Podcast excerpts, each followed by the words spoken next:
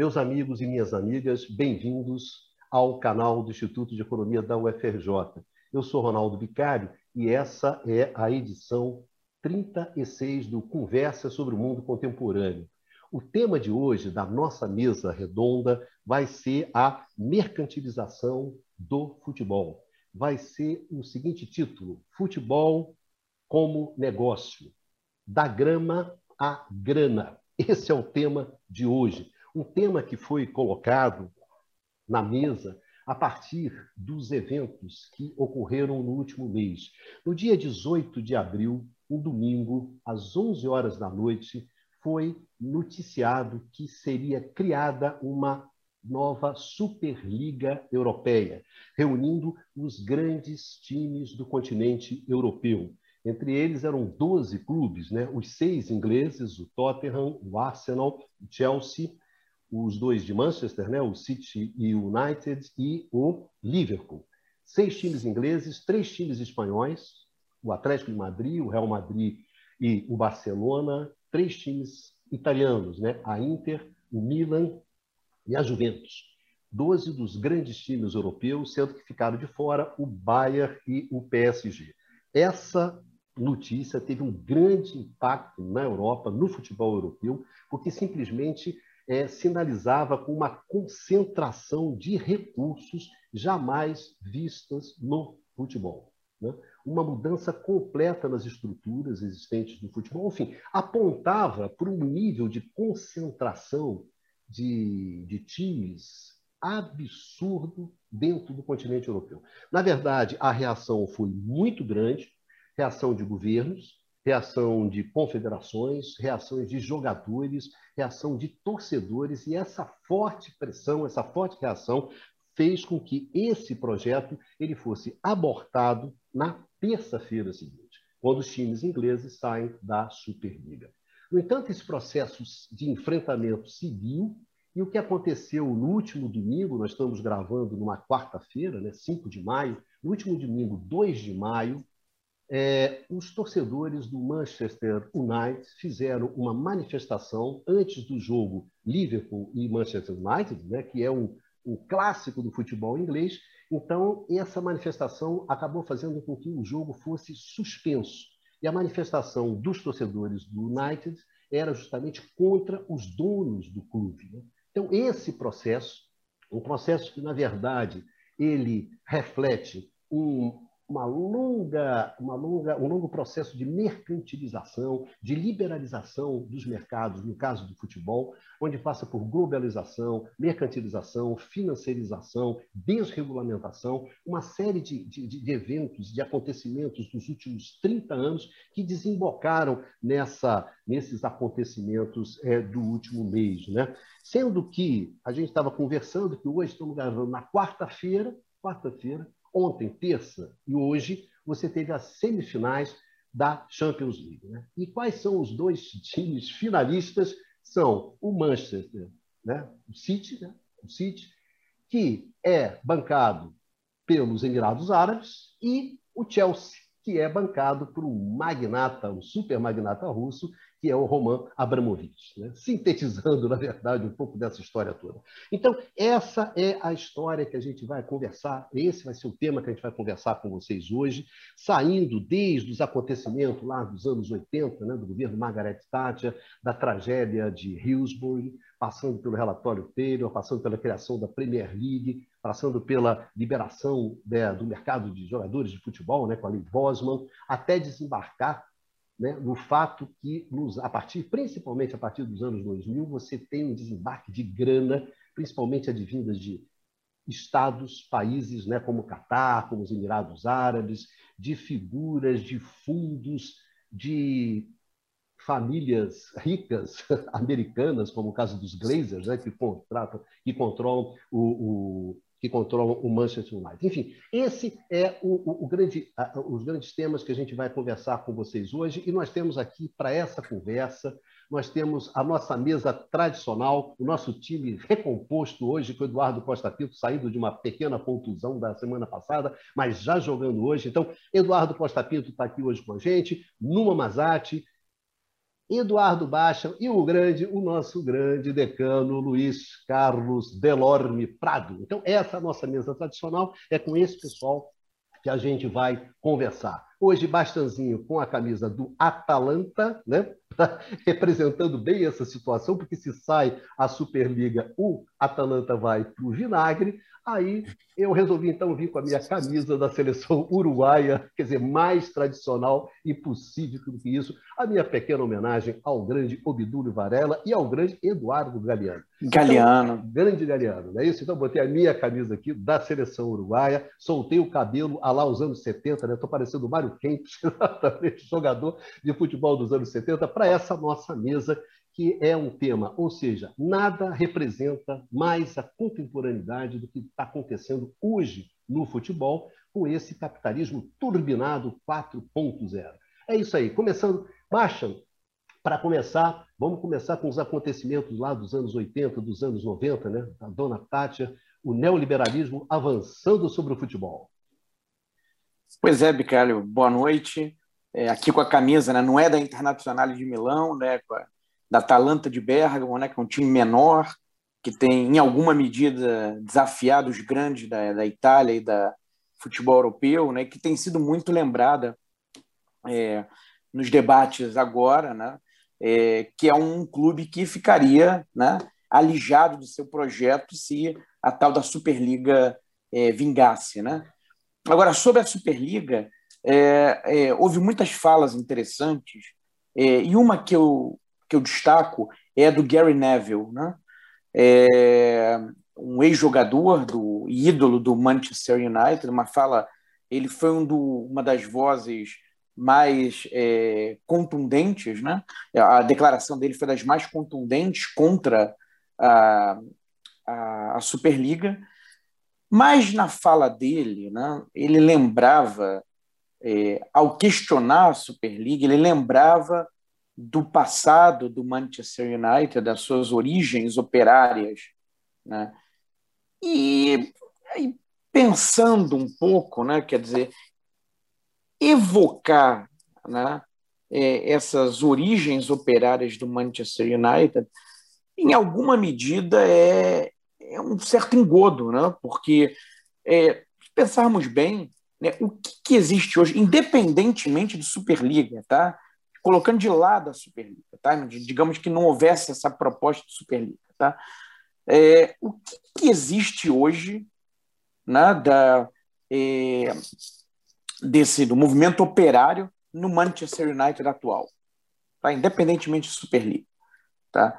É um time que tem ação em bolsa, é uma verdadeira multinacional, né, que tem um dono milionário norte-americano, né, jogadores do mundo inteiro, né, é uma marca, digamos assim, conhecida no, no mundo inteiro. Né? O que, que existe né? É, daquele Manchester originário? Né? É, e aí, na verdade, pensar o Man não apenas o Manchester, mas a, a Premier League, né? quer dizer, o, o, futebol inglês é um caso paradigmático dessa mercantilização do, é, do futebol né? Talvez o caso mais emblemático. Né? E é um processo que remonta a, aos anos 80, né? durante o período Thatcher, né? governo Thatcher. É, a Thatcher, né? quer dizer, uma das suas principais plataformas era o combate ao, aos sindicatos, né? Os sindicatos deixou isso muito claro, né? Na, ao, ao longo do seu do seu governo. É, e alguns dos clubes mais tradicionais é, da, da Inglaterra tinham exatamente um passado operário, né? tinha uma vinculação com, com os trabalhadores, né? era o lazer da working class né? britânica, é, ligação com os sindicatos, caso do Liverpool, do próprio United. Então, quer dizer, no fundo tem um artigo muito interessante né, da, da Trivela, né, que é um site bacana, também outro da Ludopedia, que a gente, Ludopedium, né, que a gente utilizou, é, chama atenção para o seguinte: aquelas tragédias que houve nos anos 80, envolvendo particularmente o Liverpool, na final da Copa Europeia, né, da, do embrião do, do, do, que era o torneio anterior à Champions League, ali contra a Juventus, jogo na Bélgica, e depois a tragédia de Hillsborough, né, é, no final dos anos 80, 89, né, ambos o Liverpool estava envolvido, que morreram muitas pessoas e é, e aí quer dizer é, toda a retórica foi de culpar os torcedores, os hooligans. E de fato havia isso, havia muita violência nos estádios é, da Inglaterra, tá? mas é, houve uma série de responsabilidades das autoridades que foram deixadas de lado e essas questões estão ainda em, em discussão, estão em aberto ainda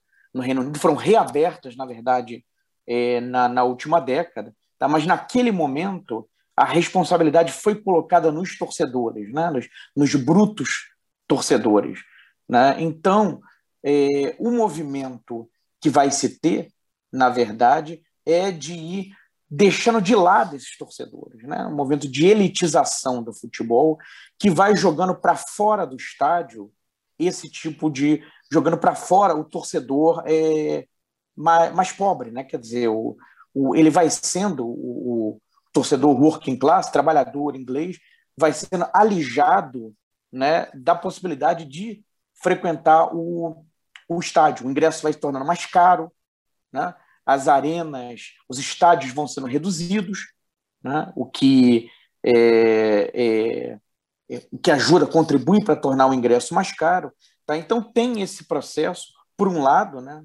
por esse lado, e por outro, da própria, na verdade, é, mercantilização, né? é, um movimento que vai levar à criação da, da Premier League a partir de uma questão de discussão de cotas de televisão e depois também no Reino Unido é pioneiro né, é, na, nesse processo de, de clubes abrindo seu capital né, e vendendo ações em bolsa. Tá? Então, quer dizer, o projeto Tati, que era, de um lado, essa é uma faceta, né, o combate aos sindicatos é uma faceta, mas outra é desse né, esse choque de capitalismo, né, na, na, na, em sentido em sentido amplo, né, a famosa frase dela, né, de que não existe algo como sociedade, né, então quer dizer essa invasão do mercado também vai se processar com é, uma mudança, né, na própria natu na, na própria natureza do, dos clubes, do entendimento, do conceito do que, que era um clube, né, um clube de futebol.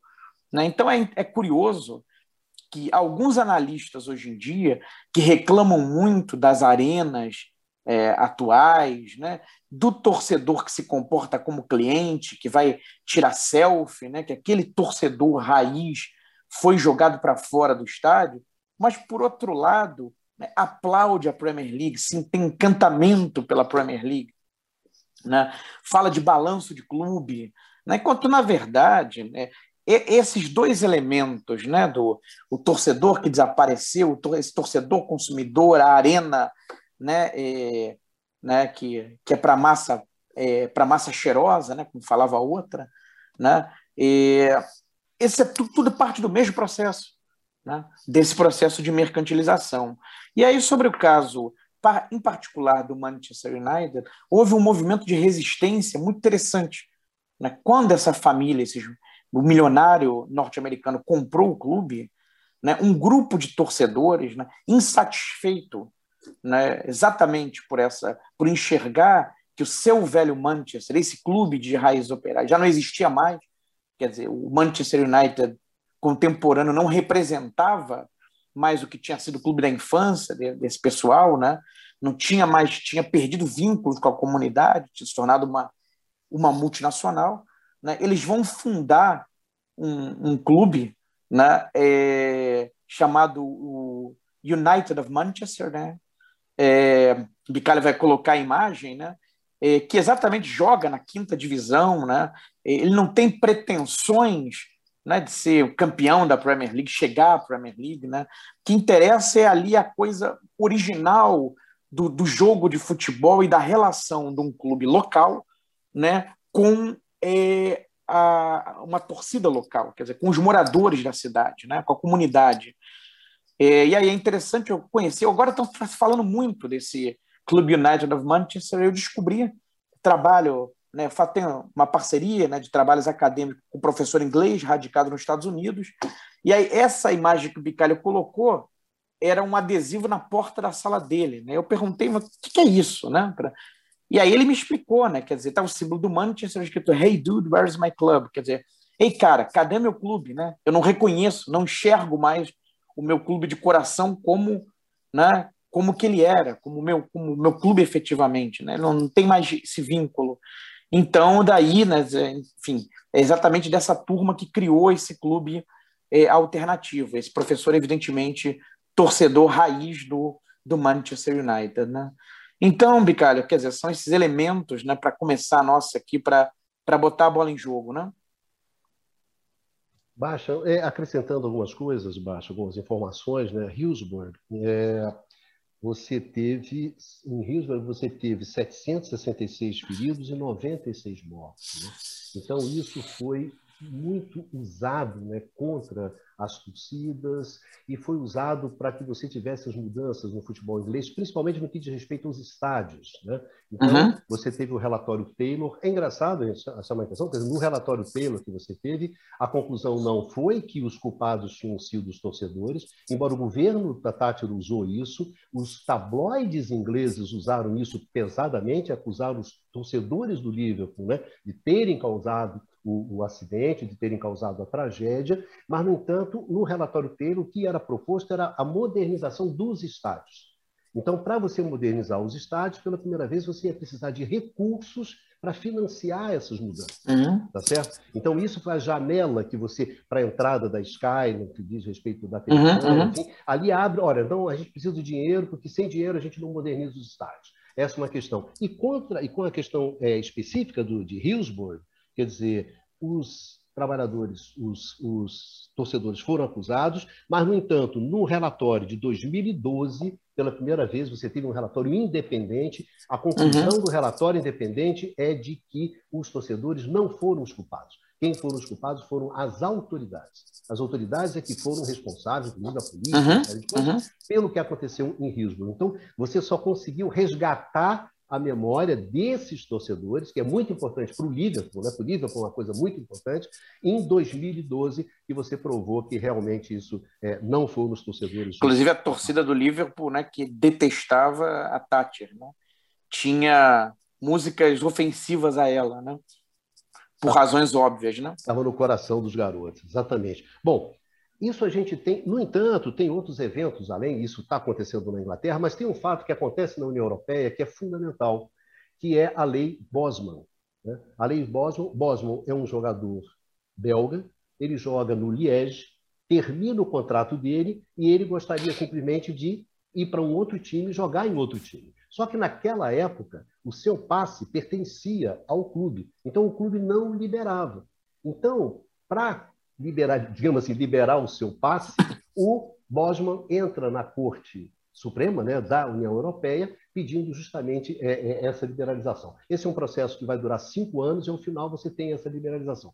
A, a consequência concreta é a liberalização do, do, do, mercado, né? do mercado de mão de obra, ou de pé de obra, né? como gosta o Juca Kfouri. Né? Mas esse mercado de jogadores europeus então, você é um jogador europeu, você é um cidadão europeu, então, como qualquer outro cidadão que trabalha, você pode trabalhar onde você quiser e não tem restrição nenhuma. Acabou o seu contrato, você vai lá e faz um contrato novo com o clube que você quiser. Então, a lei Bosman foi fundamental. E, ao mesmo tempo, isso em 95, e nessa mesma época você está criando a Champions League, né? pelo menos a Champions League, dessa maneira que a gente conhece. Então, no Mamazati, chamando você para o jogo. Gostaria que você comentasse, começasse por aí, desenvolvesse o seu, o seu raciocínio sobre esse futebol de cada vez mais pouca grama e muita grana. Pois é, Bicário. Então, é, como você colocou o, a, o caso Bosman, né, que a, a, teve consequências importantes, assim, decisivas sobre a evolução do, do futebol europeu, não tem essa questão de contrato que você uh, uh, que você colocou, mas eu acho que a, a consequência talvez mais fundamental do caso Bosman e que foi uma consequência assim, é, bom, o caso Bosman a ser julgado em 95. Em 90 enfim, a decisão é, e, e da justiça aparece em 95 e basicamente a decisão de justiça, ela, como você colocou, uh, estabelece que as regras de livre circulação dos trabalhadores uh, dentro da, da União Europeia se aplicam para qualquer tipo de atividade, incluindo o futebol. Então, além das questões uh, específicas de contrato, uh, individuais para cada jogador, talvez a maior consequência disso e que acabou com o caso Bosman, isso já uh, vai ser uh, estabelecido a partir de 96 né, e, e reafirmado uh, ao longo do final dos anos 90, que qualquer tipo de restrição em relação a um número de jogadores para cada time que seja assim de nacionalidade estrangeira não pode mais se aplicar no caso de uh, estrangeiros oriundos uh, da União Europeia, de forma estendida, na verdade, do uh, espaço econômico europeu. Isso, na prática, significa que, a partir desse momento, você pode muito bem ter times exclusivamente compostos de jogadores estrangeiros portanto, que se respeite uma, um número máximo de jogador fora da uh, União Europeia, assim, oriundos de países exteriores à, à União Europeia, uh, que seja uh, três. Ou seja, você não pode ter mais de três jogadores em campo que venham de países que não sejam do espaço econômico europeu. Bom, isso o que significa? que a partir desse momento você vai poder uh, juntar em número limitado de times uh, basicamente os melhores jogadores uh, do mundo ou entre os me melhores jogadores do mundo em cada posição. Inclusive o Chelsea, que esse ano vai, uh, como você colocou, para a final da Champions League, foi o primeiro time a apresentar uma, uh, um time em campo né? uh, que era exclusivamente com, composto de jogadores estrangeiros. 11 jogadores estrangeiros, nenhum inglês, assim, na, na composição. Isso tem, assim, várias consequências a, talvez a que nos interessa mais é que, de fato, você começa a ter uma correlação muito forte entre o orçamento dos clubes e os resultados esportivos desses clubes. E começa a se estabelecer uma é, certa estabilidade nos resultados. Por exemplo, hoje em dia, quando você olha a maior competição uh, europeia de futebol, que é a Champions League, uh, sistematicamente são os mesmos times, uns 15 times, né, que chegam num uh, final, assim, na, uh, assim, chegam de forma mais avançada na, na competição. Bom, e isso não era o caso antigamente. Antigamente, se você olha os resultados antes dos anos da década de 90, tudo bem. O Real Madrid, o Barcelona tinha bons resultados, mas era tinha fases. Você tinha times assim que ganhavam tudo por um período, depois assim sumiam. O, se a gente pega o, o Milan, por exemplo, é, o AC Milan, né? Uh, ganhou uh, Champions na década dos, de 60, depois assim passou 20 anos assim uh, afastado das competições europeias. Você pode multiplicar os exemplos uh, nesse sentido. Agora, com a possibilidade de você ter, basicamente, de compor um time com alguns dos melhores jogadores para cada posição, não. Você consegue ter uma estabilidade. E você consegue ter, garantir, com essa estabilidade de resultado, essa possibilidade de participar uh, nessas competições, que ainda por cima são mais, ficaram uh, uh, mais abrangentes, é a, a a atual Champions League antigamente só reunia os vencedores de cada campeonato, era a Copa dos clubes campeões. Hoje em dia vão ter quatro, três ou quatro times de cada países assim mais representativos. Então lá também você consegue garantir mais estabilidade na presença nessa essa competição assim, vitrine do futebol europeu. Então, o que você vê aparecer é essa possibilidade, no fundo, de ter uma certa, como poderia colocar isso, eh, uma certa visibilidade quanto aos resultados do time, portanto, quanto à sua capacidade uh, de receber direitos de TV, eh, de ter sponsoring, ou seja, de receber dinheiro de patrocinadores, etc. Então, você começa a ver se desenhar, nesse final dos anos 90, início dos anos 2000, essa possibilidade, no fundo, Uh, e aí que vem junto com o contexto que vocês descreveram já, ou seja, de uma maior mercantilização do futebol, uh, você vê a possibilidade, portanto, de ter uh, empresas de futebol que são transforma em empresas de entretenimento e que tem assim possibilidade de fazer planejamento, não tem mais assim você diminui enormemente as variações que podiam vir de performance assim uh, assim, assim, variando muito no, no, no, tempo. Então, seria basicamente assim a, a, a principal consequência é, desse, desse caso uh. Posso falar uma só um, um adendo ao que o Numa falou? É, seis clubes, tá? Barcelona, Real Madrid, Manchester United, Bayern de Munique, Milan e Juventus. Tá? É, desde que a Champions League foi criada em 92, em todas, a, em todas as ocasiões, com duas exceções, tá? pelo menos um desses seis times chegou à final. Todos os anos, um, um desses seis estava na final, com duas exceções. Uma, 2004, que a final foi Porto é, e Mônaco, a outra, justamente agora, né? que é Manchester City contra Chelsea. Tá? Em todas as outras, de 92 em diante, um desses seis times estava na final, e algumas vezes eram dois desses seis times.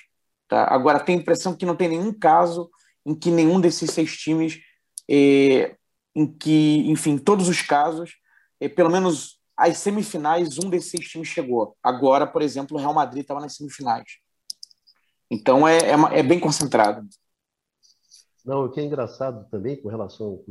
Chamou bem a Ficou bem concentrado, né? Ficou é, bem concentrado. Seguindo um pouco o que o Numan colocou, né? Na verdade, quer dizer, aqueles grandes times que você tinha, né, Numan, tipo o, o, o time lá, o Estrela Vermelha de, de o Estrela Vermelha de, de Belgrado, de Belgrado, né? É, mesmo times assim como o Benfica, se você pensar, ou principalmente o Ajax, né? Que são os holandeses esses times, a partir do momento em que você integra o mercado, e os grandes times podem ir lá pegar os jogadores aonde eles quiserem, né? uhum. esses times eles deixam de ter o protagonismo que eles tinham. Né? Muda é, é, é, é completamente esse, essa, essa, essa importância. Né? E, na verdade, Luma, eu estava lendo um artigo até de um menino do, Leandro, do Leandro Stein, que é um garoto muito bom da Trivela, e ele chamando a atenção, você tem uma ideia, nos últimos 20 anos, não teve nenhum time inglês que tivesse apenas jogadores ingleses, entendeu? Que você entrasse com um time na Premier League que tivesse apenas. Nos últimos 20 anos, teve nenhum momento onde na Premier League você entrasse assim e tivesse. Ah, não, só tem jogadores ingleses aqui, né? E o exemplo, é... o, o, a Inter, você deu um bom exemplo que é a Inter do Mourinho, né? A Inter do Mourinho tinha um italiano, né? Isso, aquela Inter que foi campeão né, da Champions, então não tinha um italiano. É isso, é. exatamente. é. Vários brasileiros isso. O Snyder, holandês, o Milito, argentino. Isso, exatamente. É. Aliás, isso, o Ajax que você falou, o Ajax chegou às semifinais é, três anos atrás, né? Ou dois anos, dois anos atrás, perdeu para o Tottenham nas semis. Dois anos atrás. Foi, é, foi por um detalhe, no finalzinho, né?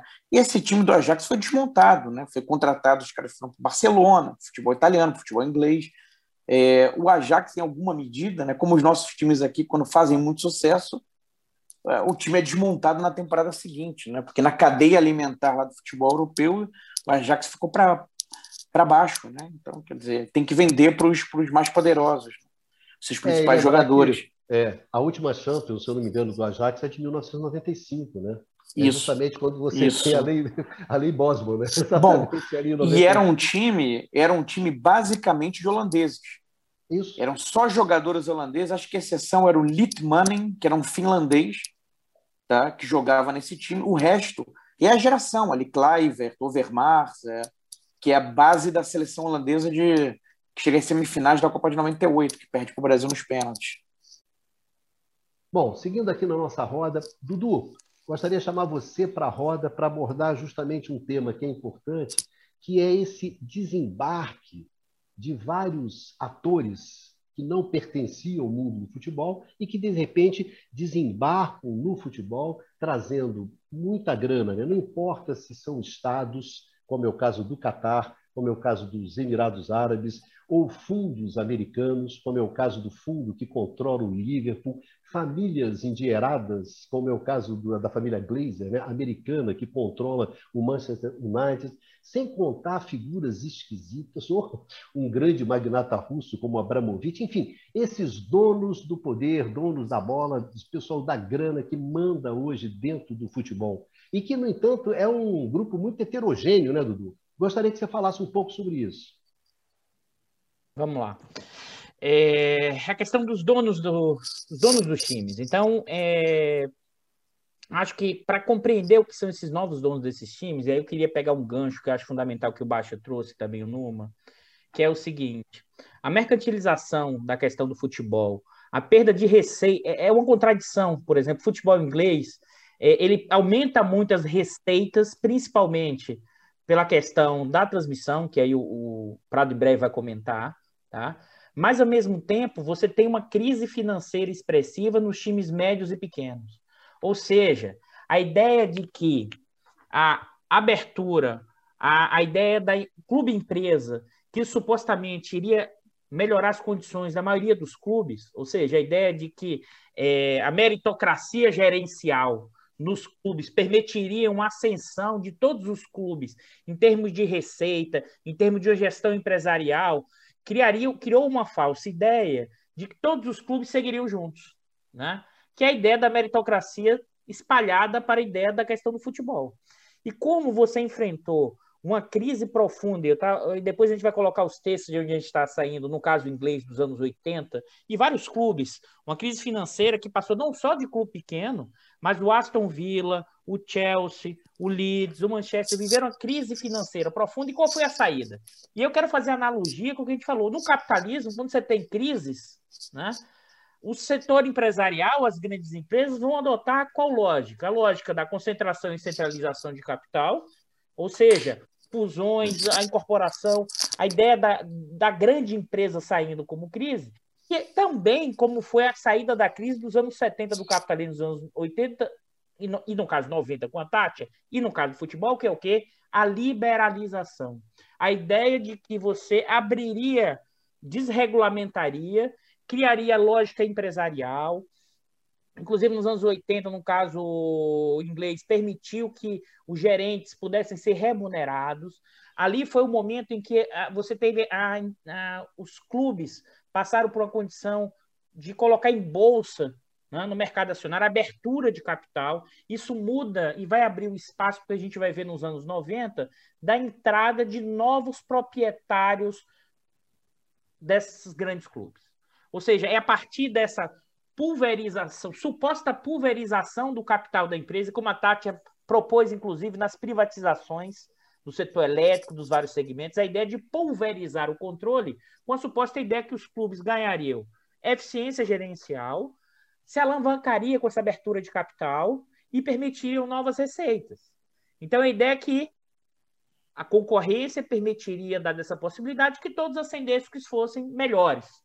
A questão toda que se coloca, que eu acho que é importante, que é o seguinte: com esse processo de concentração e centração com a própria crise, e as especificidades agora das receitas associadas né, à televisão, e aí, novamente, o Prado vai avançar nessa discussão, você vai criando enormes dificuldades, mesmo para os clubes gerenciais, que adotaram a lógica gerencial, né, dos pequenos e médios terem receita na mesma proporção. Esse é o ponto. Ou seja, os pequenos e médios clubes vão perdendo capacidade de permanecer aberto. Ou, como vocês alertaram muito bem, o próprio Numa, a, a, coisa da, da Champions, ou seja, os mesmos clubes vão se revezando e não tem mais a figura de um clube médio ou pequeno nesse processo, porque ele vai o quê? Se distanciando, ou seja, os grandes clubes vão ganhando um, um processo cada vez maior porque o custo salarial sobe muito, e as receitas associadas para ter um bom clube vão estar associadas muito à questão da imagem, da televisão e do quanto esse clube consegue adquirir em termos de um conjunto dessa população, né? dos seus territórios. Ou seja, ganhando espaço, como vocês já bem alertaram, não só localmente, mas como o marketing esportivo vai funcionar como elemento importante para ela ganhar seguidores, é, torcedores no mundo como um todo.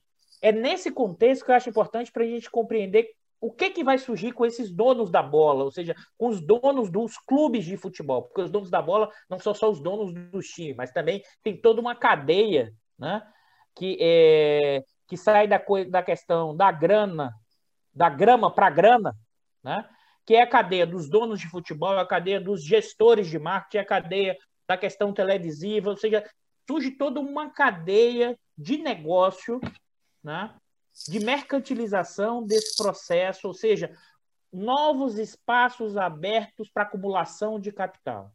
E o futebol e o entretenimento e o jogo passa a ser um elemento importante. É nesse contexto, e aí eu vou citar aqui também, e depois a gente vai colocar aí na. Vão estar, tá, tá embaixo, tá, pessoal? Como os youtubers falam, vai estar tá embaixo o texto que a gente está citando na legenda, que é um texto muito interessante é, da Ludopédia, do Rilan Simões, que ele vai dá uma tipologia né, dos quatro grandes dos tipos de proprietário desses grandes clubes, ou seja, os que fagocitaram né, é, é, renda, receita dos pequenos e médios clubes, ou seja, o capitalismo no futebol é são para os mega clubes.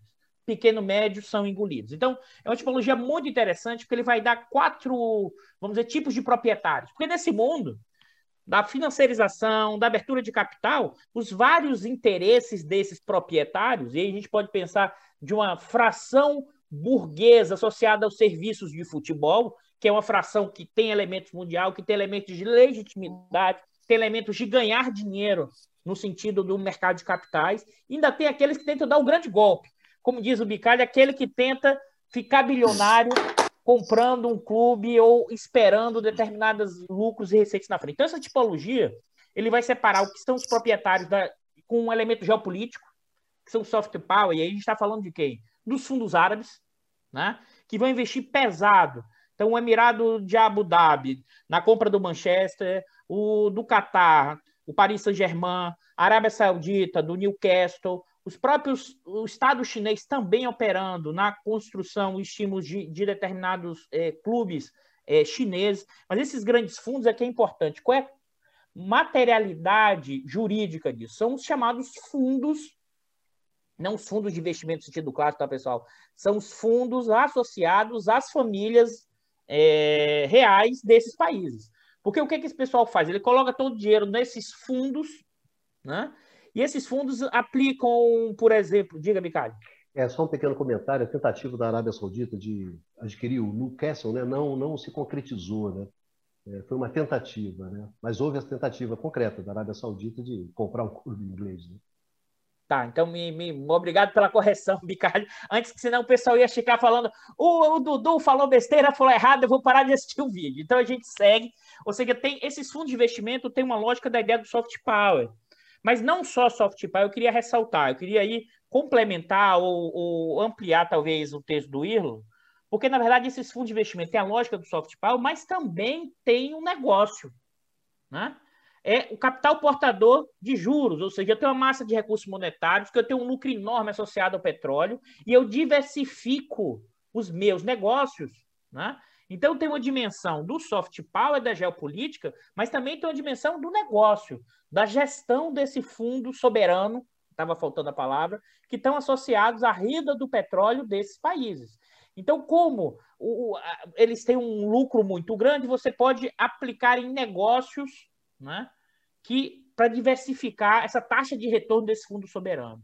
O outro elemento é a questão do capital político. Aqui, é, é, o Irla não usa, mas vai ter muitos elementos aqui do Bourdieu mesmo, da ideia do capital simbólico. Então, o capital político é a ideia do político eleitoral. O caso clássico é o Berlusconi, né, que vai aproveitar exatamente nessa abertura nas leis SA e vai comprar o Milan, né, vai adquirir o Milan. Ao mesmo tempo, você usa o futebol como uma questão político-eleitoral, e isso não é nenhuma novidade, se você pensar, não só isso, já faz parte de outros momentos históricos, e no caso brasileiro, como o futebol e a própria Copa do Mundo foi utilizado para legitimar o regime militar durante os anos 70, no auge da ditadura, com a vitória brasileira da Copa. Eu acho que o terceiro, eu acho que é a peça que liga todas essas dimensões, que é a ampliação do mercado de capitais. Aqui é o ponto central, me parece. Ou seja, o mercado de capitais vai permitir alavancagem. O mercado de capitais, associados inclusive à securitização. O que, que é isso? Clubes que estão no mercado de capitais, eles vão criar dívida privada como garantia receita futura, receita futura de futebol, do, da televisão, receita futura de comércio. Então você, você vai alavancar, né? Você alavanca, mas claro que só quem consegue alavancar são o quê? São os grandes clubes porque tem potencial de receita futura. Então, a questão do mercado de capitais e abertura, ou seja, a financiarização, vai ser o um elemento que vai criar a ideia, ampliar a alavancagem, mas vai também o quê? Excluir quem não tem essa capacidade. E, nesse sentido, que essa classificação que ele faz, os alheios, que ele vai chamar aqui, do, inclusive, do, do Lupenburguês é, no campo do futebol, é, que é aquele que vai tentar o quê? O aventureiro, dá o golpe. Mas esse golpe só é possível dar desse tipo, comprando e vendendo ações, colocando dinheiro, porque tem a abertura, tem um mercado de capitais, tem um jogo que você tenta fazer no mercado acionário a partir de um tipo de gestão, alavanca e vende, alavanca e vende. Eu, eu costumo dizer que isso aqui até mais não é só alheio, isso é em parte a lógica do capitalismo como opera. Só que alguns tentam dar um golpe, ou seja, eu tento comprar aquele clube, se eu conseguir rapidamente é, criar uma imagem que ele tem potencial, né? eu vendo e ganho dinheiro. Então, são essas quatro dimensões que eu acho importante para pensar e que eu queria ressaltar para passar para o Prado é o seguinte.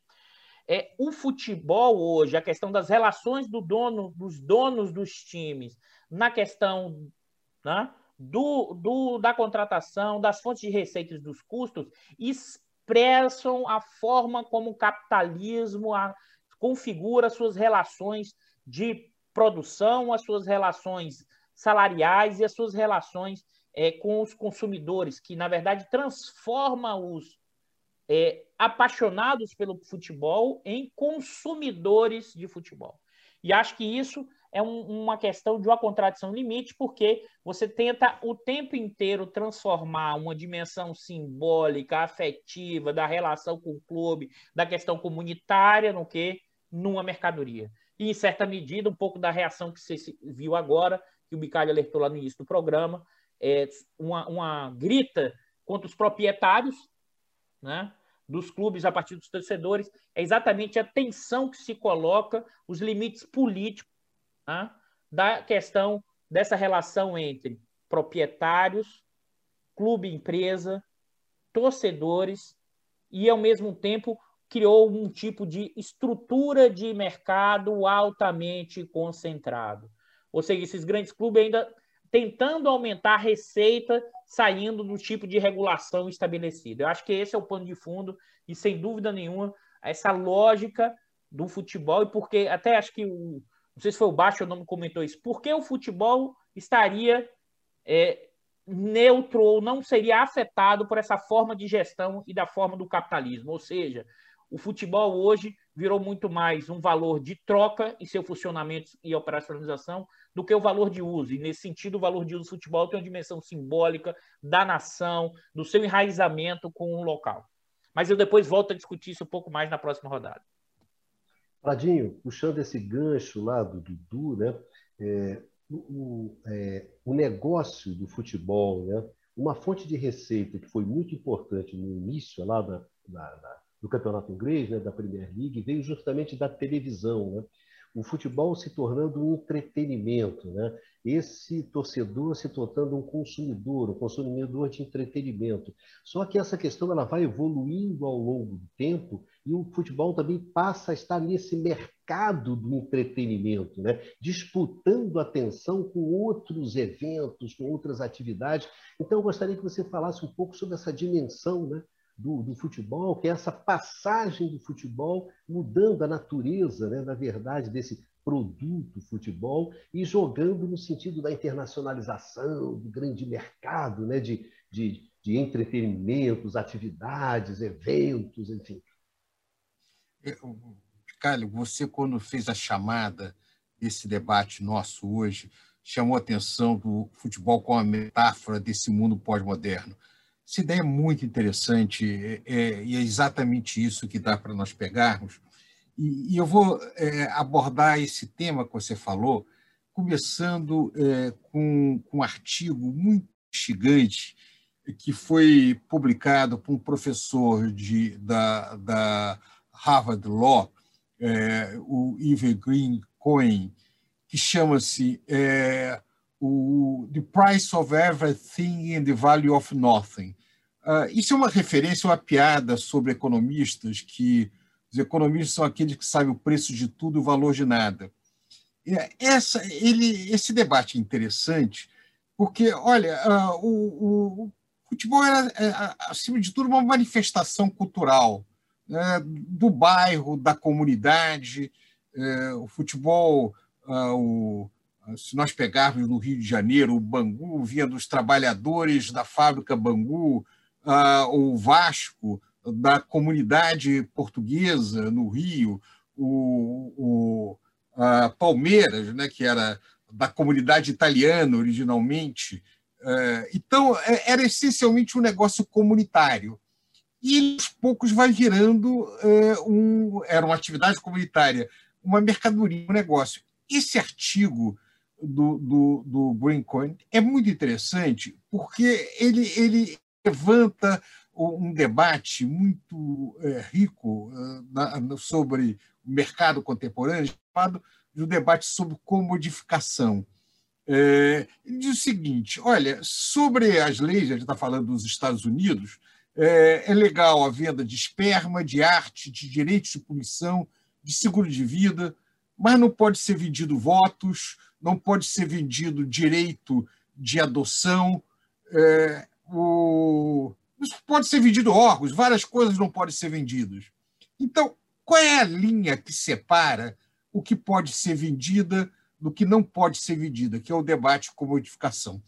Isso traz para um outro trabalho muito interessante é, a, de, de, de um é, especialista, um autor que vem escrevendo sobre é, essa nova economia de plataforma, é, que é, é o Tim Yu, que chama-se é, Os Mercadores de Atenção, de Attention Merchant. É, ele começa o livro dele, que é um livro de 2000, é, a, de 2016, se eu não me engano, é um livro bastante recente, de um caso que aconteceu em 2011 na Califórnia, no distrito de Twin Rivers. a Califórnia passava por uma grande crise e as escolas da Califórnia estavam numa situação difícil. É, em 2010, é, você chegou, inclusive, a não ter nem dinheiro para pagar aquecimento. Eles citam casos de que um, um, aluno mandou, inclusive, uma fotografia mostrando que estava a 6 graus dentro da sala de aula, uma coisa horrorosa. É, a, então, uma empresa chamada Education Fund, Funded Partners ofereceu a seguinte coisa: olha, eu resolvo seus os problemas de infraestrutura.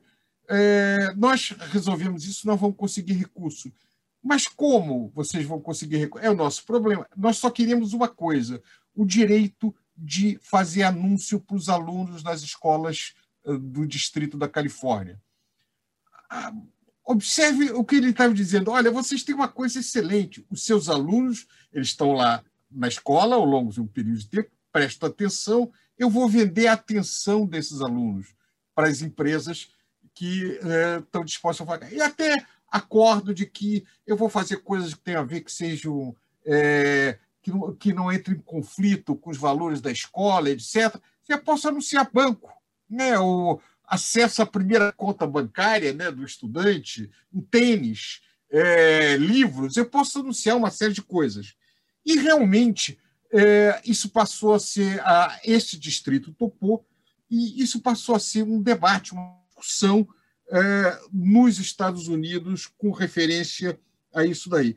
Então, veja, no passado você tinha uma série de coisas que era sagrada, a escola, a casa, a residência, isso não entrava na atividade dos negócios.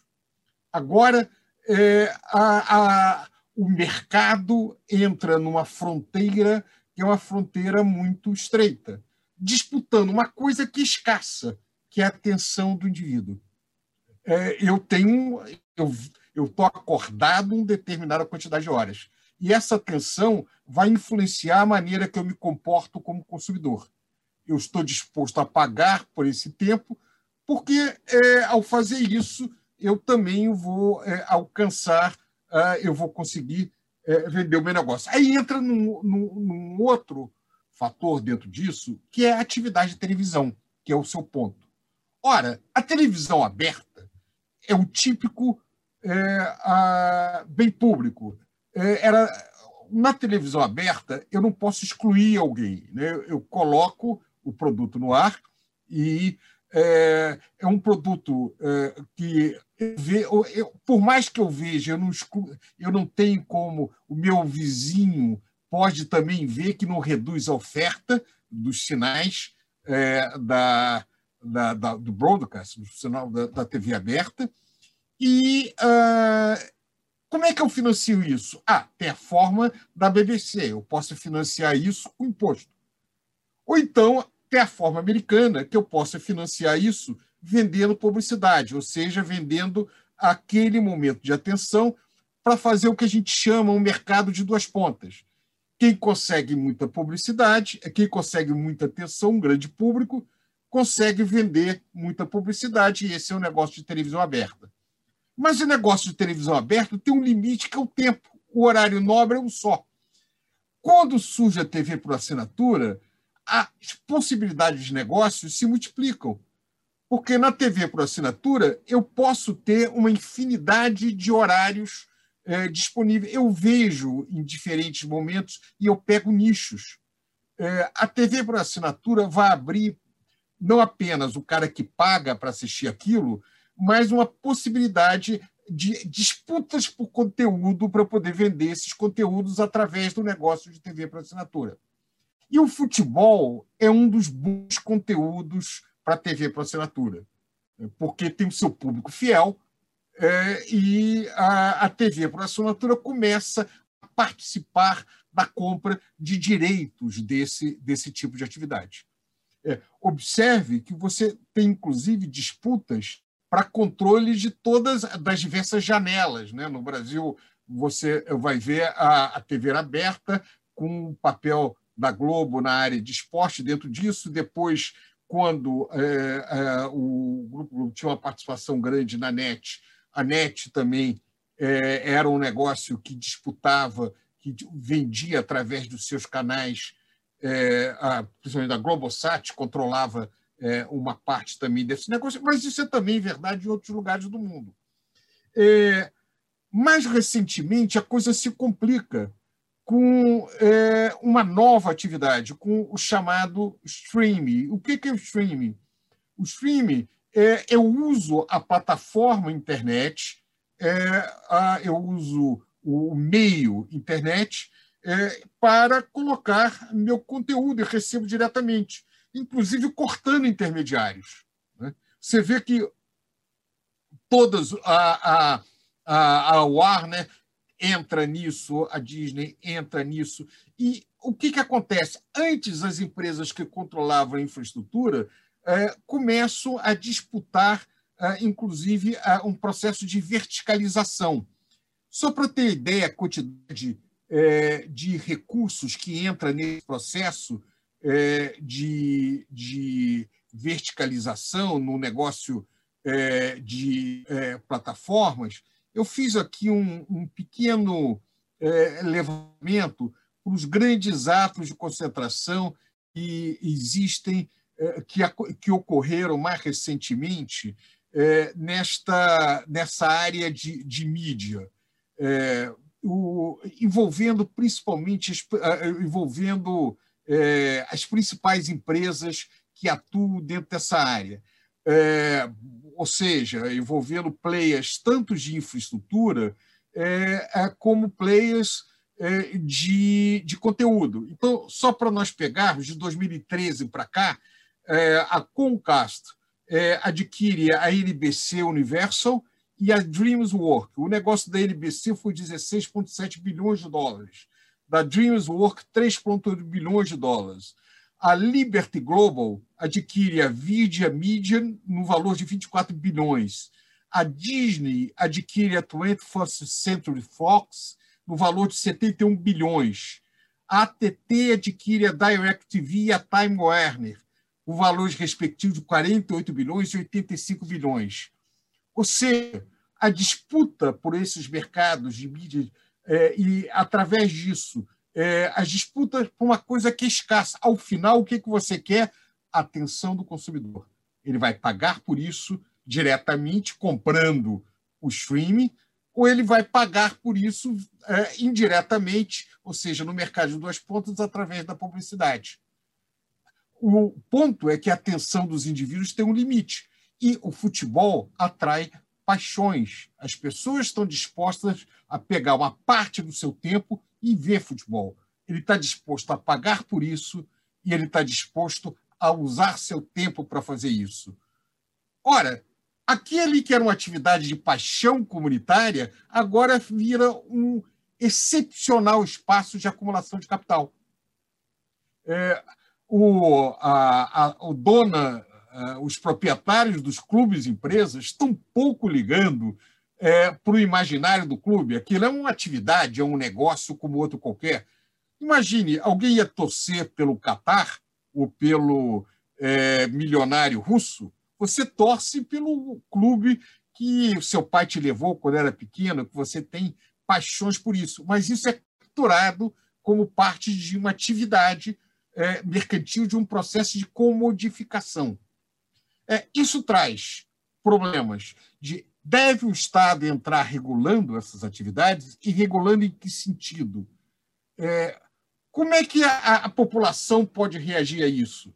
Nós vamos ver essas reações que você colocou no caso da Inglaterra, mas só para a gente pegar uma outra coisa, a escola de samba no Brasil, quando é revoltado com a questão do excesso de dinheiro na escola de samba, é, a, você teve a criação da tradição é, pelo Candeia. É uma tentativa de dizer: eu quero resgatar aquela atividade tradicional e não permitir a comodificação dessa atividade de lazer.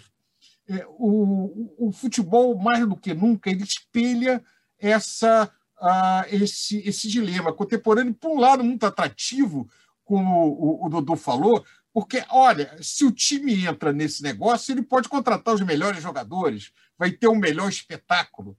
É um negócio magnífico de entretenimento. A mesma lógica do Star System, do, do, do, do cinema. Por outro lado, é, então, se eu quero a, aquela atividade comunitária, eu não garanto mais o jogador genial.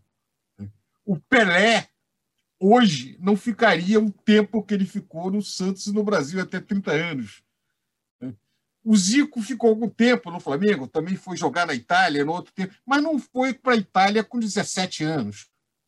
É, a, o, então você tem um choque entre a atividade comunitária, a, é, a tradição, é, as relações é, individuais, a comunidade e o mercado, é, que é o próprio dilema da vida contemporânea.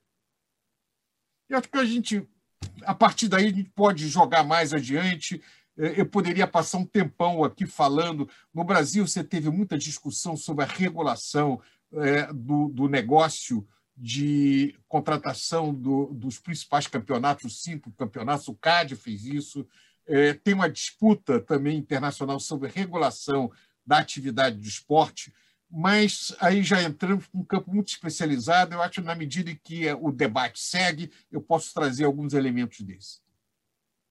Obrigado, Prado. Eu, eu, acho que uma das questões que são que, que, que, é uma questão bastante interessante que surgiu exatamente a partir é, desse desse debate né, que houve em torno da Superliga, é, que a, acho que colocou algumas questões. Uma questão que eu acho bem interessante que é a seguinte: é, embora você tivesse esse processo né, da, da, da, mercantilização do futebol, né, transformar o futebol numa mercadoria, transformar o torcedor num consumidor. Esse é um processo que atravessou os últimos 30 anos.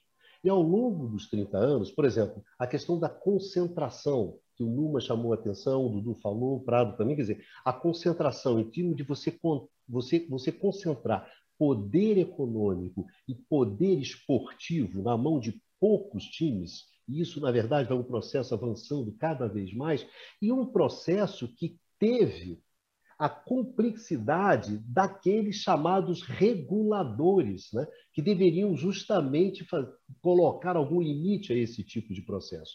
Acontece que os reguladores, o Dudu, a gente estava conversando até muito sobre isso, né, Dudu? Os reguladores aqui nesse caso são reguladores privados. Então, no caso do futebol, você tem um processo no qual existe sim uma autorregulamentação se você quiser. Porque, na verdade, essas federações, essas confederações têm algum tipo de relação com os times.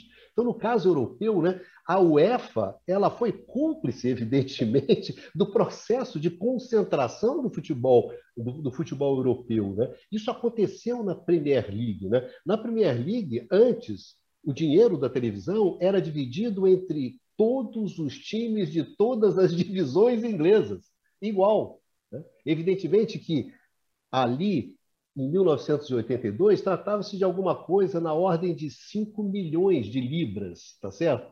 Para vocês terem uma ideia, hoje, quando a gente está falando de direito de televisão da Premier League, é 8,5 bilhões de libras. Então, você vê um salto e muito mais concentrado. Ou seja, você tem um processo de concentração você tem um processo que tem essa complexidade, e eu acho que a questão que se colocou nessa Superliga foi a seguinte: não é simplesmente que a UEFA sai muito bem, quer dizer, esses reguladores que não regularam saem bem, é a necessidade de você ter um tipo de regulamentação como você tem em outras atividades econômicas que é a regulamentação do Estado. É uma regulamentação que venha de fora e não que venha simplesmente do mundo de futebol. Né? Os ingleses estão namorando um pouco esse tipo de proposta e existe hoje pressão por parte dos torcedores de que você configure alguma coisa nesse sentido. Então, eu acho que você tem processo de desregulamentação, você tem processo de concentração, você tem processo de perdedores. Baixa era como se você tivesse aquele cinturão da ferrugem americana, não é isso? Daquela indústria que ficou lá para trás.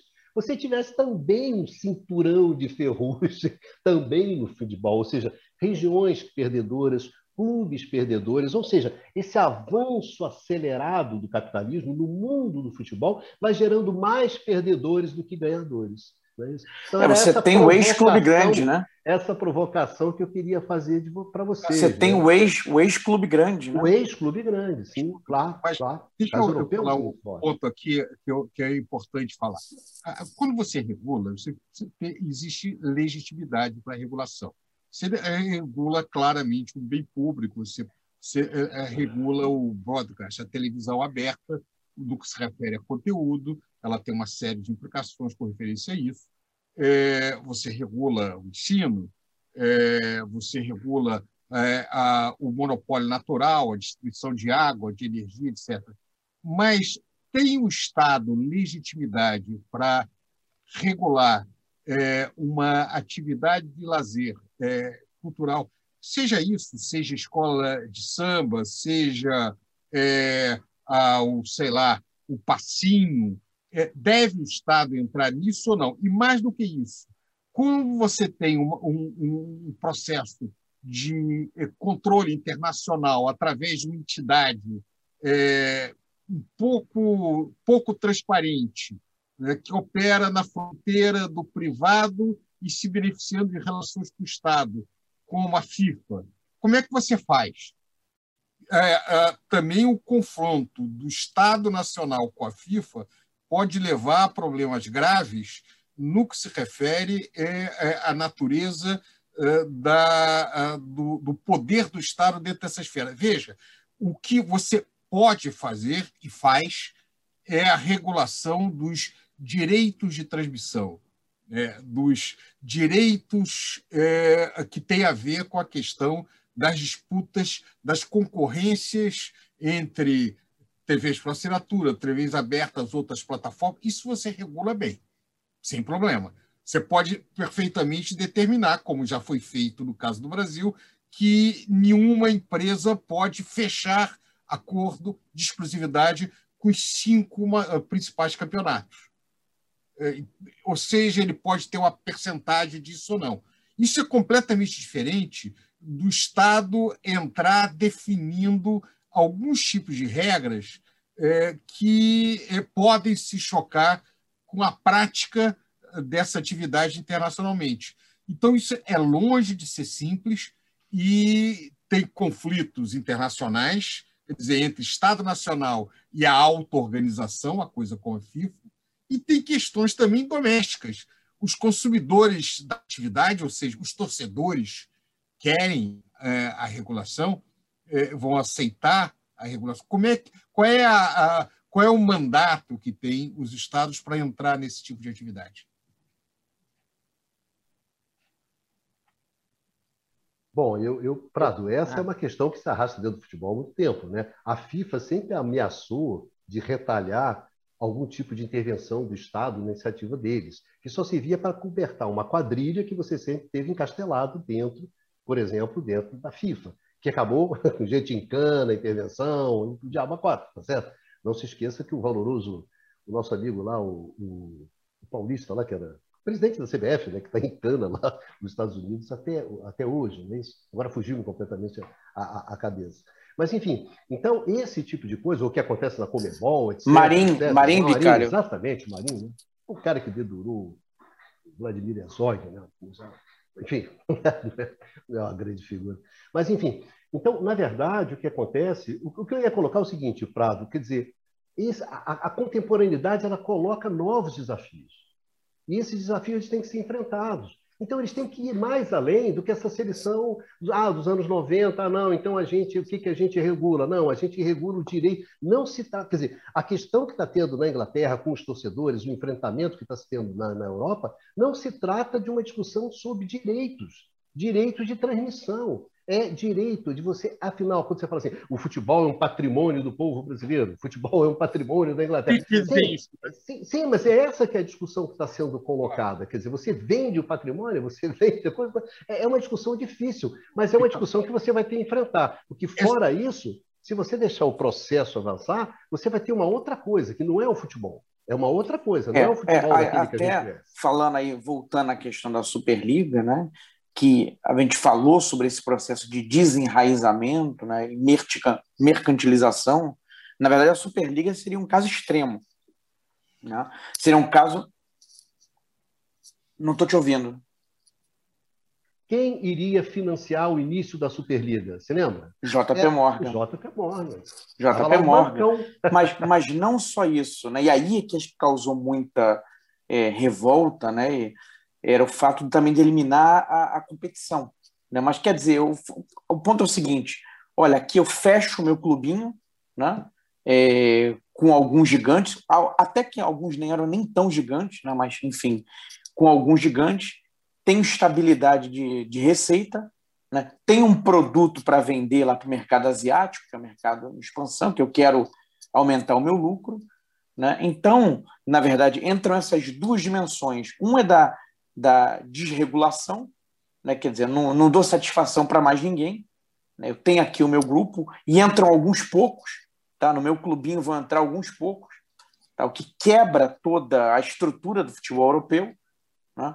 E a outra coisa é também o desenraizamento, porque você está focado não só em garantia, bom, você está focado em garantir receitas, mas você está olhando não é para o teu é, é, ali para consumidor doméstico, que já é ruim chamar de consumidor, né? não é o torcedor ali que vai ao, ao estádio. Você está pensando é em levar um produto lá para a Ásia, enfim, para onde você enxerga o potencial de expansão de, de novos torcedores, que são coisas estranhas, né? O sujeito que nunca vai ver um jogo ao vivo é, do clube, né? Nunca viu, mas se diz torcedor do Chelsea, se diz torcedor do Real Madrid, né? Aliás, houve um caso curioso, acho que há uns anos atrás, a final da Copa da Espanha foi num país árabe, né? Marrocos. No Marrocos, né? Foi no Marrocos, né? Então, essa ideia de levar jogos para o exterior, que quem faz muito isso são as ligas americanas, né?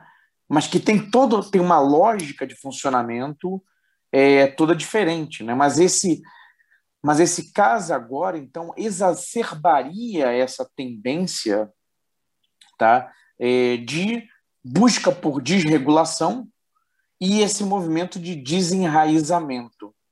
Né? Então, é, agora, de todo modo, é, digamos, o ovo da serpente já está aí há muito tempo, era, que era, era, acho que era o ponto fundamental da minha primeira fala.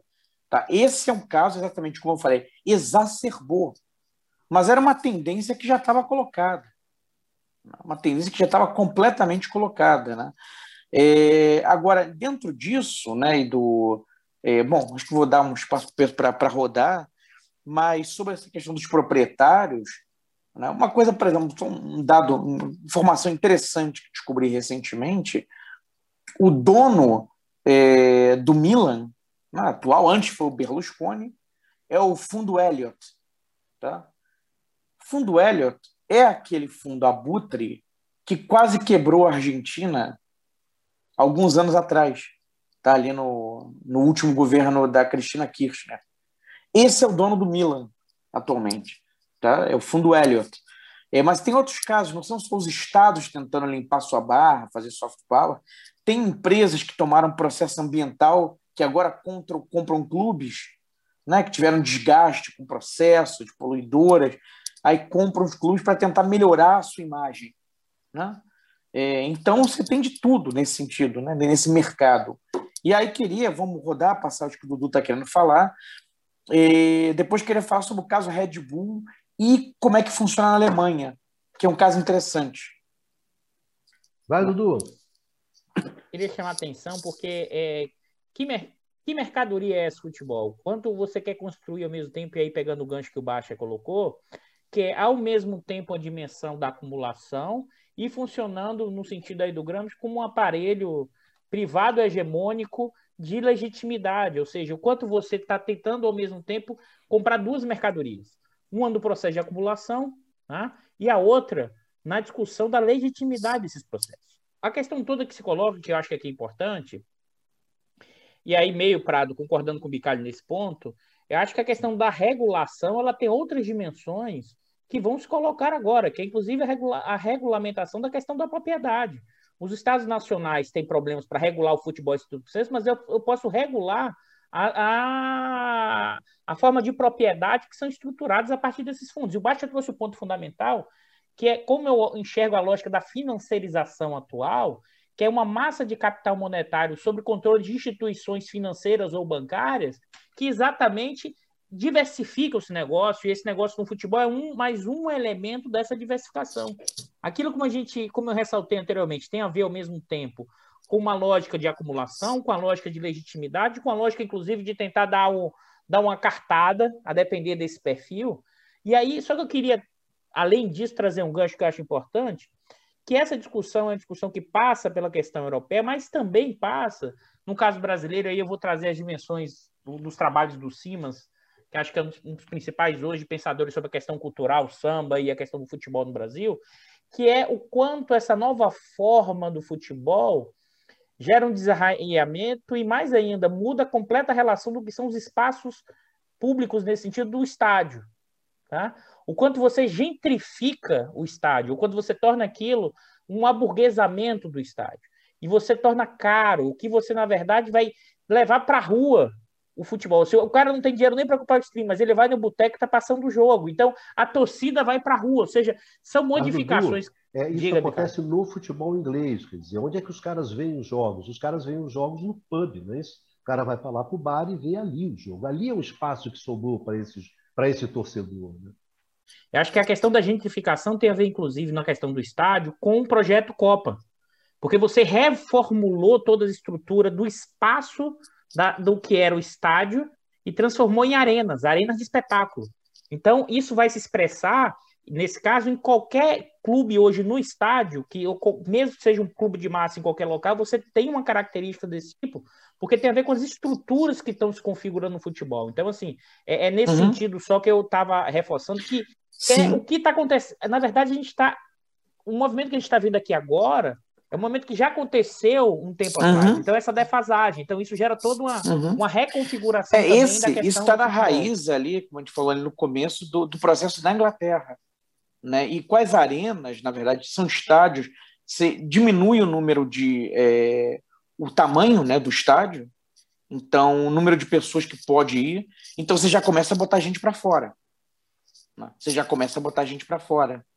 E, inclusive, abre aí um mercado para televisão eu queria só voltar à questão da comodificação que eu chamei a atenção para vocês.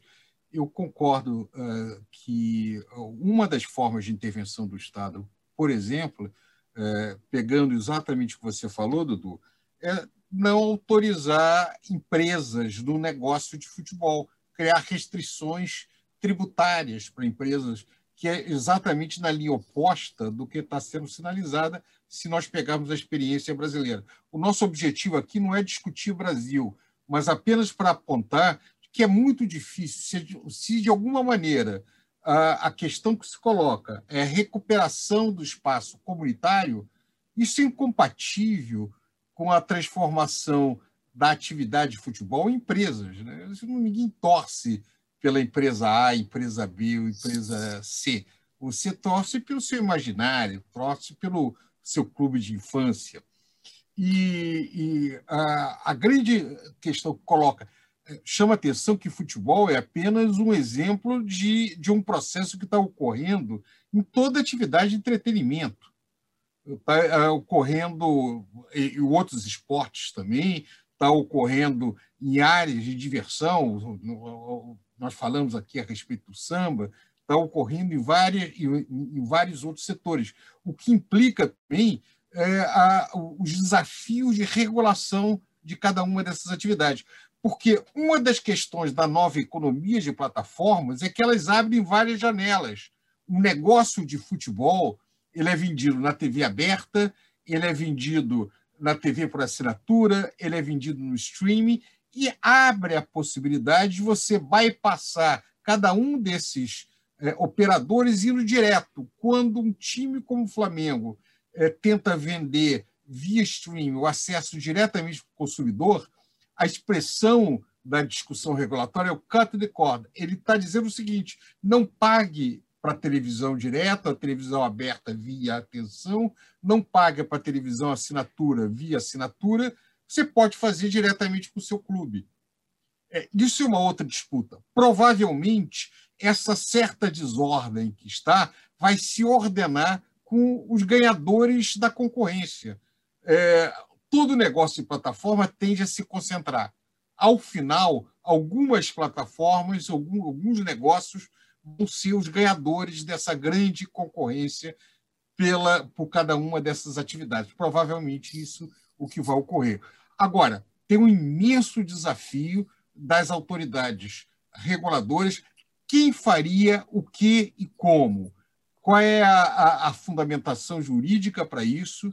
E se isso é possível ser feito no espaço nacional? E isso entra para um imenso desafio dessa sociedade do século XXI. Baixa. É, eu queria falar sobre o caso da Alemanha, que é um caso interessante, né, que é muito distinto do caso britânico, né, do caso inglês. É, você tem uma regra Ô, Baixa, clubes... indo nessa sua direção, porque na discussão inglesa está surgindo muito o modelo alemão, né, como referência. Pois é, pois é, exatamente. Que é, a propriedade tem que ser dos torcedores, né? É a regra dos 50% mais um. Né? Tem que ser dos fãs, tem que ser dos sócios né? do, do, do clube. Tá? É, então, na Alemanha, né, o, eles não foram seduzidos por essa ideia do clube empresa, né, dessa abertura é, desse mercado né, dos clubes é, de futebol. E essa é uma questão muito séria lá dentro, porque é, tem havido um debate na Alemanha e, e tem havido uma celeuma em função do caso do RB Leipzig, né? que é uma empresa, tá? legalmente, quer dizer, eles fizeram de uma maneira que eles estão cumprindo, como tem uma reportagem. O baixo caiu. caiu. Literalmente. Caiu falando aqui no literalmente, o Baixozinho caiu. Justamente quando está falando do modelo alemão, né? Que todo mundo jogando na Inglaterra. Isso. E caiu e não foi chinelinho, né? Não foi chinelinho. Ele estava mandando bem em campo, né? Bola, né? Ele sempre fica no chinelinho ali. Eu vou aproveitar. Numa... É, acho que foi tática, mas. Acho que foi tática, né? Foi tática do, do Baixa nesse exato momento. Bom, é... quando o Baixa voltar, a gente retoma. Mas, gente, a gente já tem aqui uma hora e, e uma hora e Está sem som. O... Bicalho, tá, tá cortando direto aí o seu.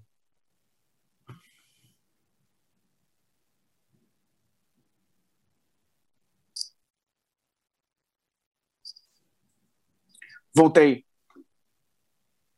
Voltou, Baixa? É, eu voltei, voltei. som aqui, hoje estou apanhando do som que é demais. Não, meu problema foi o seguinte, eu estava no iPad, o iPad descarregou. Estava com quase 100%, a gente ficou.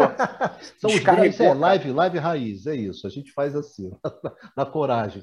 Baixa, posso, gostaria... posso recomeçar. Não, gostaria que você encerrasse essa sua. Fizesse procurasse ser rápido agora nesse encerramento da questão da Alemanha, para a gente já tem muito tempo de programa para a gente poder encaminhar para o final. Tá, tá, tá, bom. Então gostaria que você tá. desse aí um, uns retoques finais aí na questão alemã e para eu poder puxar a saída depois. Vamos nessa, vai lá, Baixãozinho. Segue. E, e falamos, tá. Baixa, e falamos que você não caiu em campo, não foi chinelinho, não, tá? é, foi uma falta, foi derrubado pela internet. O, o caso da, da Red Bull, né, na Alemanha, que na verdade tem em outros países, é um caso um pouco estranho, porque aí o que o Luiz Carlos falou, não, você torce pelo teu time do coração associado. É uma empresa, né, é um projeto de uma empresa. Né? Aqui eles bom, estão associados ao Bragantino, quem conhece o Bragantino dos anos 90 é um clube alvinegro, né, que foi campeão paulista, vice-campeão brasileiro. O clube alteraram tudo, até o uniforme, até o símbolo, né? Não tem mais nada do, do, do Red Bull, do desculpa, do Bragantino original. E os times, por exemplo, o RB Leipzig na Alemanha, joga sempre um futebol ofensivo, um futebol é, interessante, só que isso é parte de uma estratégia comercial como é um energético, uma bebida para jovens, jovem não quer ver retranca, não quer ver ônibus estacionado do Mourinho, entendeu? Quer ver alguma coisa que seja atraente, dinâmica. Então, obrigatoriamente, os técnicos têm que seguir essa orientação de montar um time para frente, tá? porque está dentro da estratégia comercial. É uma coisa muito estranha. Projeto RB, projeto Red Bull, é muito esquisito do ponto de vista da cultura do futebol. E na Alemanha, eles seguem a letra da, da lei, mas como dizem, não segue o espírito da, né? o espírito do, do sistema alemão de futebol. Então o time é vaiado, né? Por onde vai é vaiado, né? Pelas torcidas adversárias, porque sentem que de certa maneira, é, pelo menos indiretamente, eles estão tentando ludibriar né, o espírito desse sistema alemão para não ter empresa, é, para não ter o clube empresa. Né? Mas nesse caso é mais estranho ainda, que é a própria empresa. É, e justamente o Bayern né, foi um dos times que não entrou na, na Superliga, né? Os europeus Exatamente. do Bayern e o PSG na França. Que eram gigantes, daqueles seis gigantes que eu falei né, no começo, que são aqueles que estão sempre nas finais da Champions League. O Bayern é um deles, é um clube super importante, Sim. inclusive até a próxima final é o atual campeão. Então eles não entraram na, nessa, nessa na Superliga. Né? Bom, senhores, o tema o tema é bom, né? O tema daria os dois a três programas assim com o pé nas costas, pegando as várias dimensões, né? Dessa questão do que é a questão do futebol e essas questões que estão acontecendo hoje. Eu vou colocar uma questão simples e pedir para vocês serem bastante objetivos, né? Que a gente já gastou bastante tempo e bastante objetivos na resposta. É, o que está se alegando é que, nesse exato momento, em função do que aconteceu na Superliga, resistência, posicionamento de governos, posicionamento de torcedores, o futebol ele vive um momento, momento decisivo, né? sem dúvida, é, que vai definir mais ou menos para onde é que ele vai. Então, eu ia perguntar para vocês, é claro que isso não é, não é uma questão simples de fazer, mas qual é o sentimento que vocês têm para onde é que vai esse, como é que vai se desenrolar esse, esse embate né, que você está tendo agora seria simplificando bastante entre mercado e tradição, mercado e futebol, mercado, enfim. É isso aí. Numa, você ficou bastante quietinho aí durante o tempo inteiro. Eu ia perguntar para você fazer suas considerações finais é, em torno disso, né? Como é que vai desenrolar esse jogo, né? Como é que você acha que vai desenrolar esse jogo? É, eu acho que a evolução já está já está em curso, né? na direção de uma mercantilização cada vez maior do futebol. Uh, provavelmente, assim, esse pro projeto de uh, criação de uma Superliga volte uh, numa forma talvez um, um pouquinho modificada, mas essa esses projetos de uh, ligas fechadas uh, na linha do que a gente observa no esporte americano é algo que está assim em discussão há umas duas décadas e de uma forma ou de outra uh, deve se concretizar. Aí a gente vê tem um elemento assim que que também acho interessante assim na, na discussão uh, em volta dessas uh, ligas fechadas em particular que uh, foi defendido né, por pelos presidentes do Real Madrid do, e da Juventus de Turim o Florentino Pérez e o, e o Agnelli em relação ao ao projeto da da Superliga, que era a conquista, a consolidação da conquista uh, dos chamados mercados uh, asiáticos.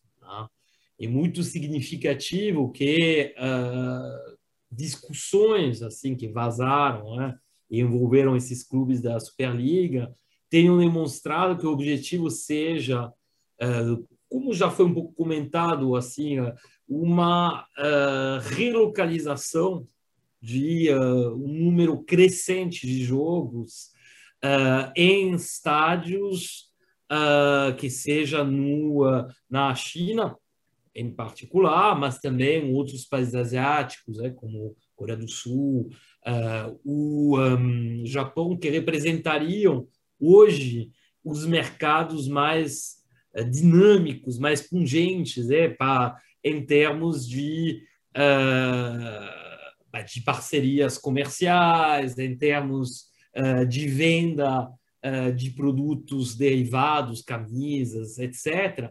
E também, obviamente, de direitos de TV. Se esquecer o que representam também os, as apostas, o mercado de apostas.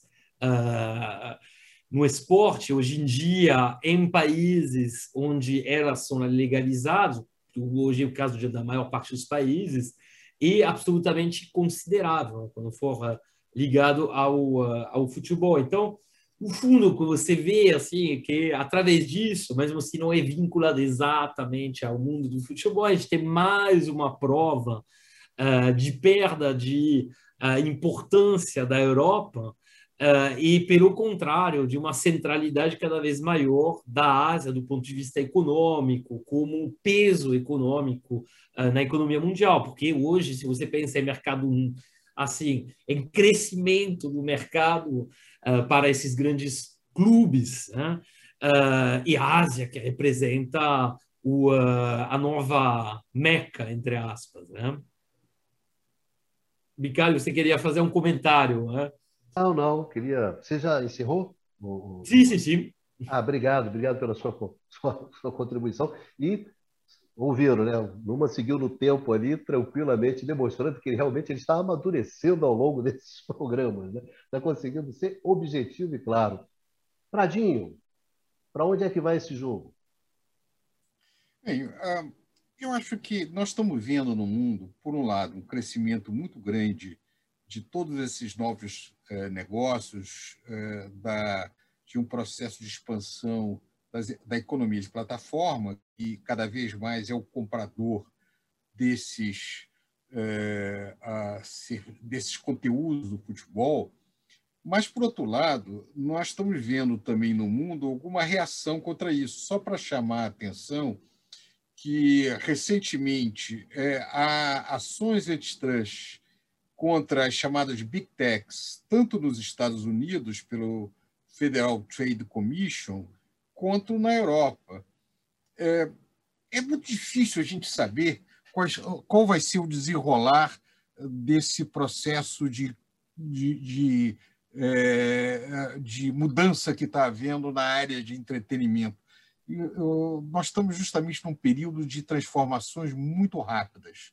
Uh, se, por um lado, há uma forte pressão para ampliação do espaço de mercado, há já sinais de reação contra o excesso da comodificação, é, essa sensação de mal-estar que foi levantado aqui na experiência britânica, na reação contra, contra, é, contra é, essa liga, ela se expressa com um sentimento difuso passando por muitos países.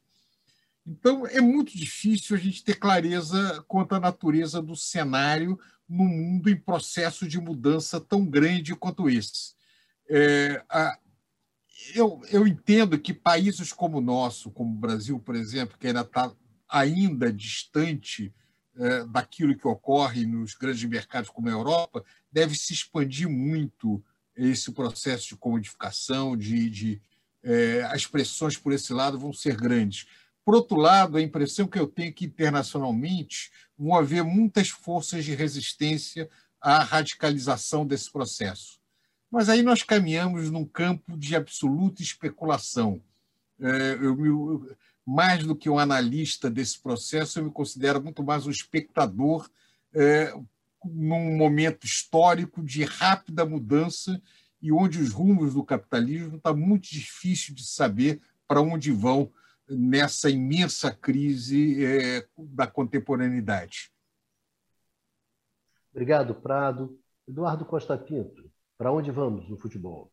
Para onde vamos. E olhe e observe, pessoal, que o Bicalho tinha prometido que não ia fazer pergunta difícil no final. Então ele fez a pergunta mais capciosa da história. E porque é, aqu é aquela entrada que ele deu que é o seguinte: a gente tem um capitalismo contemporâneo que é marcado pela incerteza, que a gente não sabe a trajetória, isso no sentido geral do caminho. A gente tem toda uma disputa geopolítica, que forma, que forma de intervenção, que tipo de regulação, que novidade. O Bicalho pergunta para a gente assim: qual vai ser a trajetória do futebol nesse responde processo de mercantilização? Cinco né? responde cinco, não, responde menos do que cinco. Mas aqui, na verdade, assim, eu acho que o, o Numa trouxe um ponto fundamental, que é uma tentativa cada vez maior de abrir espaço, da continuidade do processo de acumulação. Ou seja, quem está no topo da cadeia, ou seja, desses grandes clubes, desses grandes espaços, e como o Prado alertou do processo grande de concentração, eles estão avançando para continuar o processo de acumulação o, o, o DM de linha, o, o D de linha do capital portador de juros, a busca é continuar esse processo de abertura de novos espaços. Então, como numa me alertou, a China é esse caminho. Ao mesmo tempo, quais são os limites políticos e econômicos desse processo? O quanto a questão do controle da propriedade, o quanto a questão disso vai gerando uma concentração cada vez maior, você mata você elimina a dimensão do enraizamento, a questão dessa, dessa mercadoria que não é mercadoria, você transforma um valor, uma torcida, uma paixão, em uma mercadoria.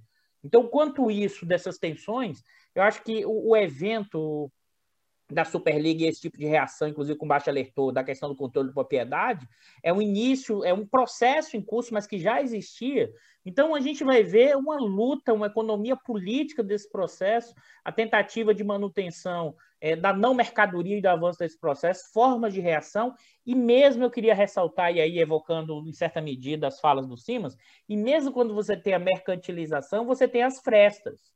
Então o pessoal leva do estádio para a rua a forma de olhar e de entender o futebol. Então, é, é, existem reações políticas maiores, mas também existem formas de reação a esse avanço, e uma coisa não elimina a outra. Então, as tensões, as contradições permanecem, e aí, sendo muito sincero, Bicalho, eu acho que essa tem uma tendência de reação, mas eu não sei para onde vai, não. Eu vou fechar, eu vou fechar, como eu não sei para onde o capitalismo vai, eu não sei para onde a lógica do capitalismo no futebol, e eu vou pipocar nesse momento, eu não sei. Gente, não saber não quer dizer nada, né? Só significa que a gente não sabe. Afinal, não se esqueça, nós somos pesquisadores, né?